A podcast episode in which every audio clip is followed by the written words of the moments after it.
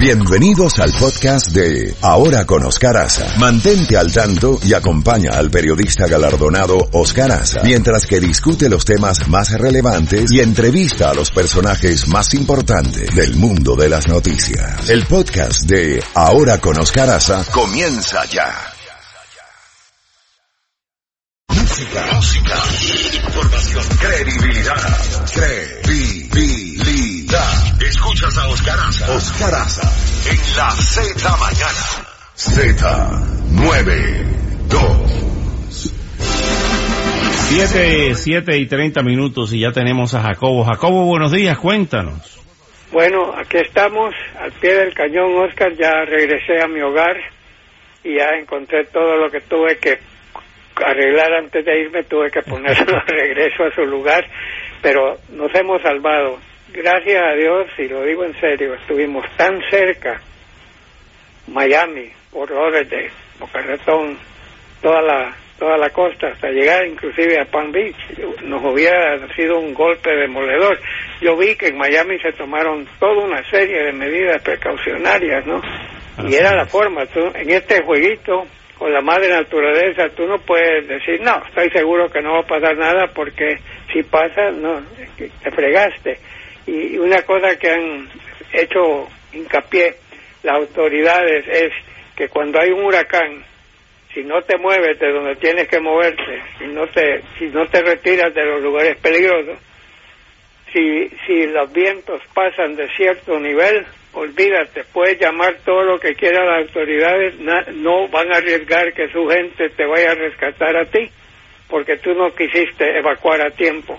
Así que son cosas que uno va aprendiendo a medida del tiempo. Yo, yo he visto huracanes de cerca, he visto terremotos, he sufrido terremotos y todo, pero eh, esto que sucedió, ese 5, categoría 5, dos días consecutivos frente a las Bahamas, eso es demoledor.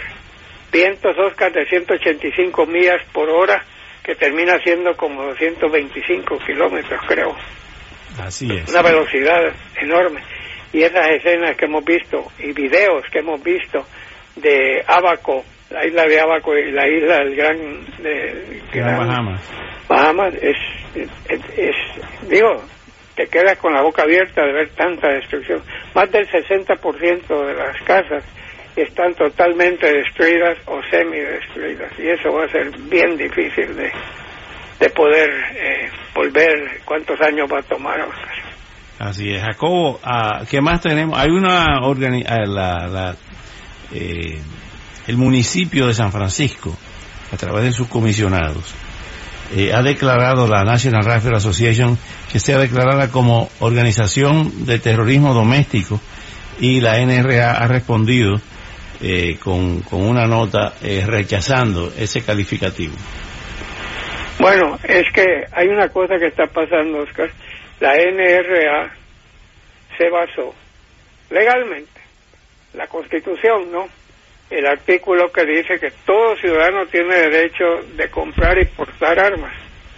Eso fue aprobado cuando Estados Unidos estaba tratando de independizarse de Gran Bretaña y Estados Unidos no tenía un ejército, lo que tenía eran milicias el que tenía un ejército, que en aquel entonces era el mejor del mundo, era el imperio británico.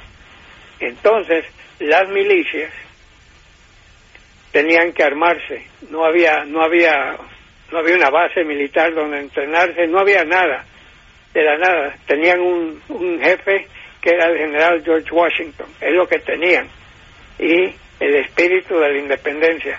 Entonces, cuando logran en la batalla de Georgetown en 1781, logran derrotar a Inglaterra y se va a Inglaterra de su principal colonia, el, los padres de la patria que hacen la constitución y, los derechos, eh, llega a la conclusión de que Inglaterra no se va a quedar con los brazos cruzados y que tarde o temprano va a querer reconquistar su principal colonia.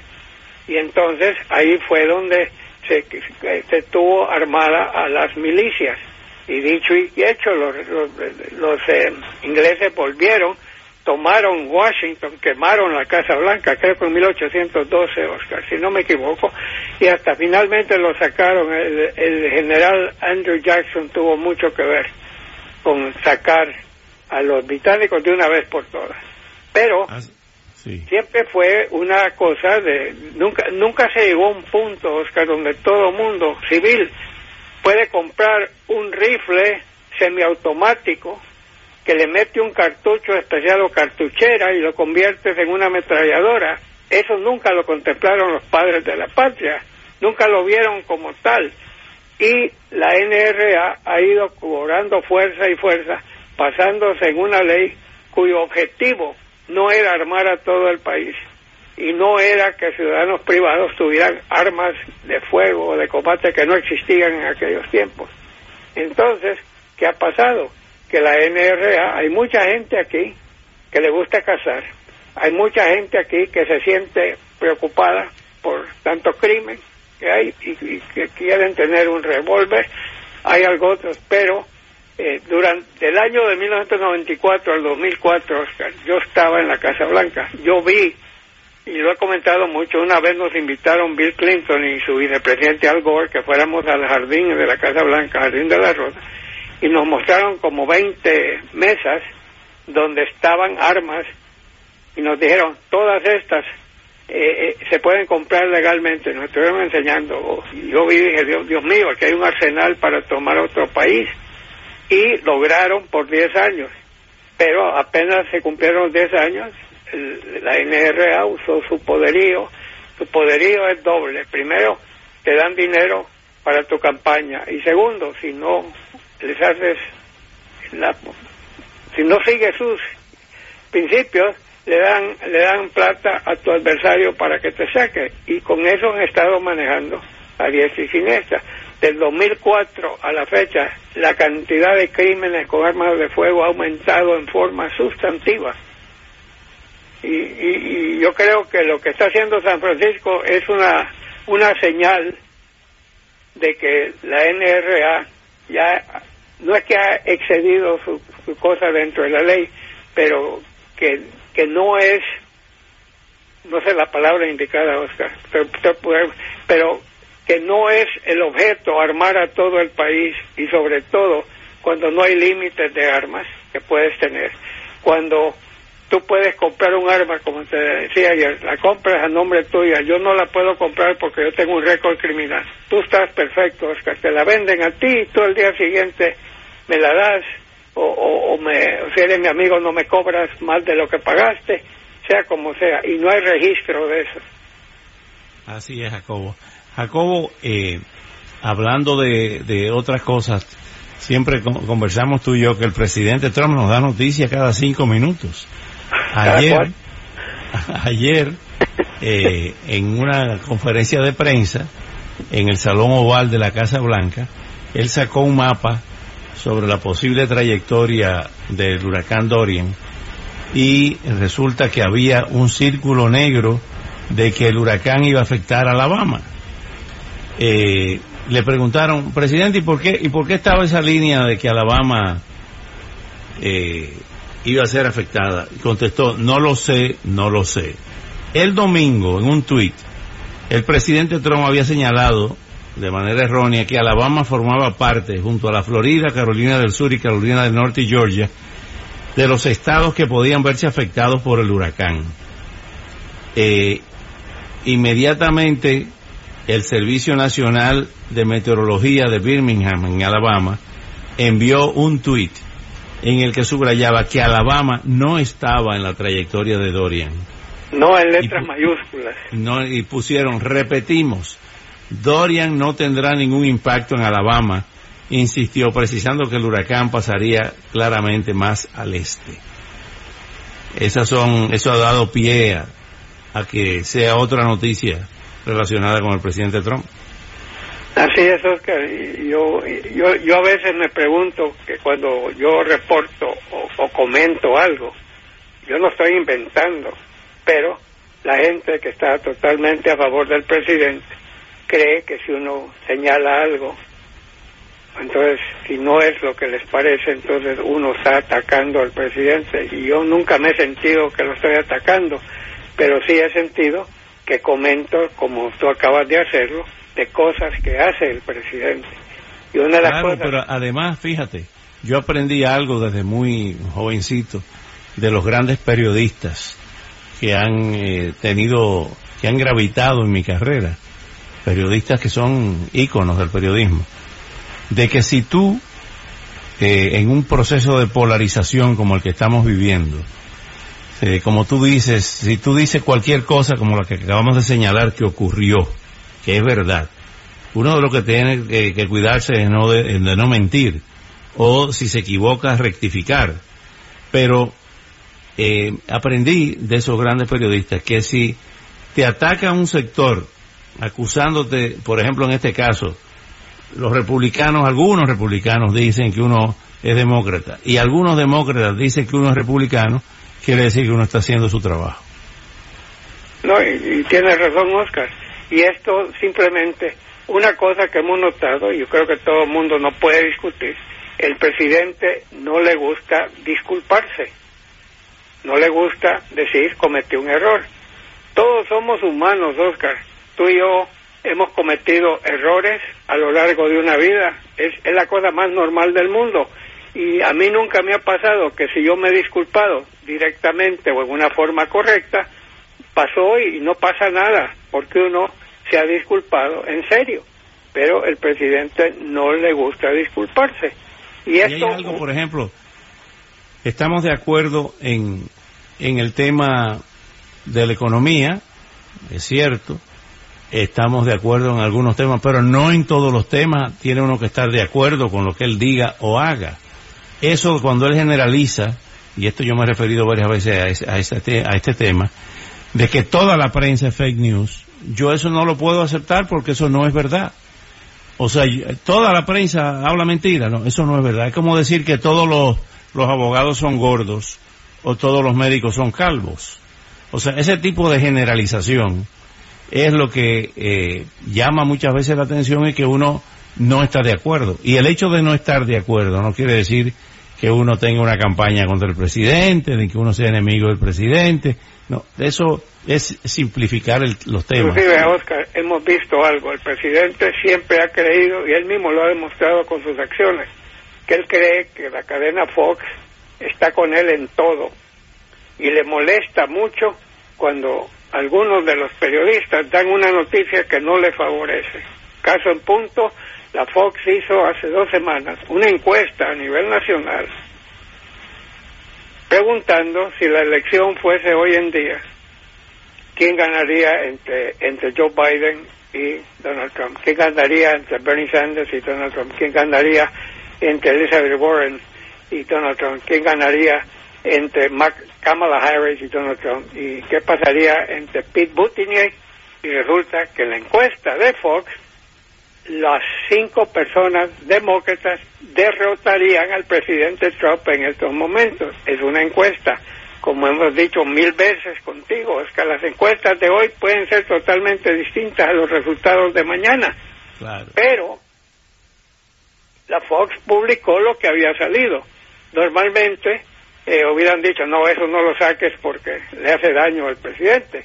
No, se atrevieron a hacerlo y él lo tomó como un, como un, un insulto personal.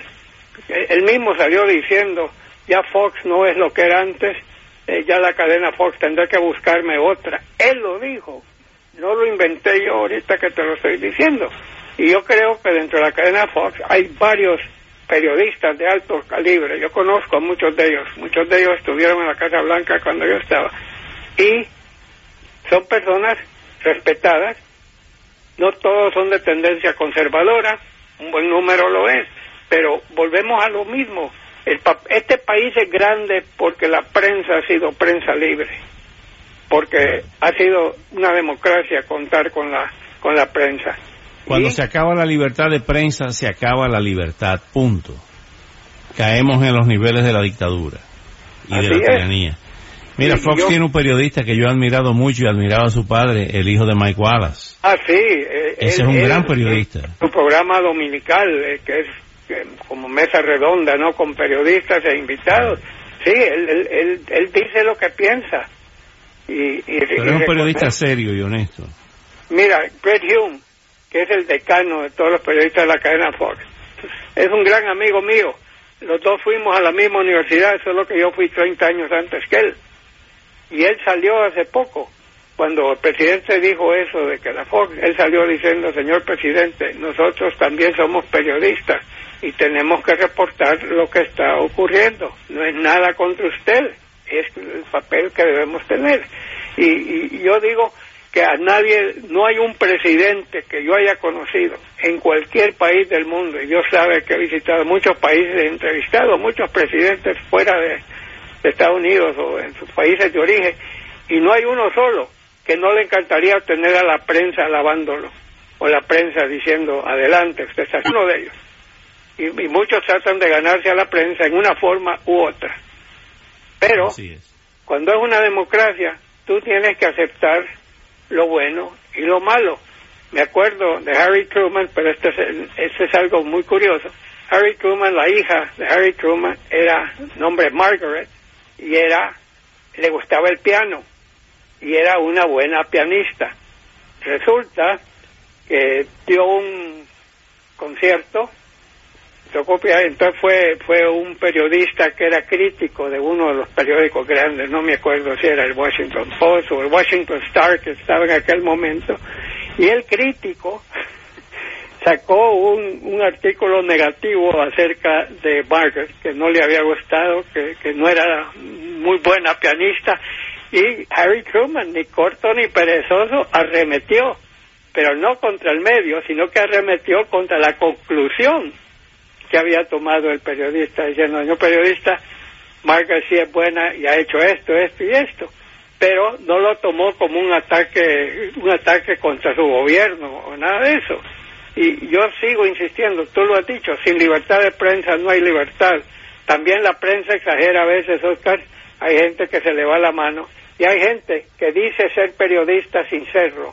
ese, es un problema, Jacobo, ese es un problema muy serio que tenemos. Cualquier persona que tiene acceso a un micrófono o a una cámara de televisión o al Internet se autotitula periodista sin serlo. Tú acabas de dar en el clavo en un tema grave que estamos enfrentando. La cantidad de improvisados que hay que no son periodistas y nos hace daño a la profesión. Así es, Oscar. Bueno, mientras tanto, solo quería decirte que en este dinero que el presidente ha conseguido quitárselo a la Secretaría de Defensa, 3.6 billones con B de burro o 3.600 millones de dólares. De esa cantidad, al que más le quita es a Puerto Rico, Oscar, 400 millones de dólares que estaban asignados para proyectos en Puerto Rico, incluyendo toda una serie de estos, ¿cómo se llama? Estos aparatos que, que mantienen la corriente cuando se va la luz, ¿cómo se llama? Eh, generadores. Generadores. Varios generadores que se necesitan de por sí en Puerto Rico, porque Puerto Rico, no olvidemos, Puerto Rico es territorio americano.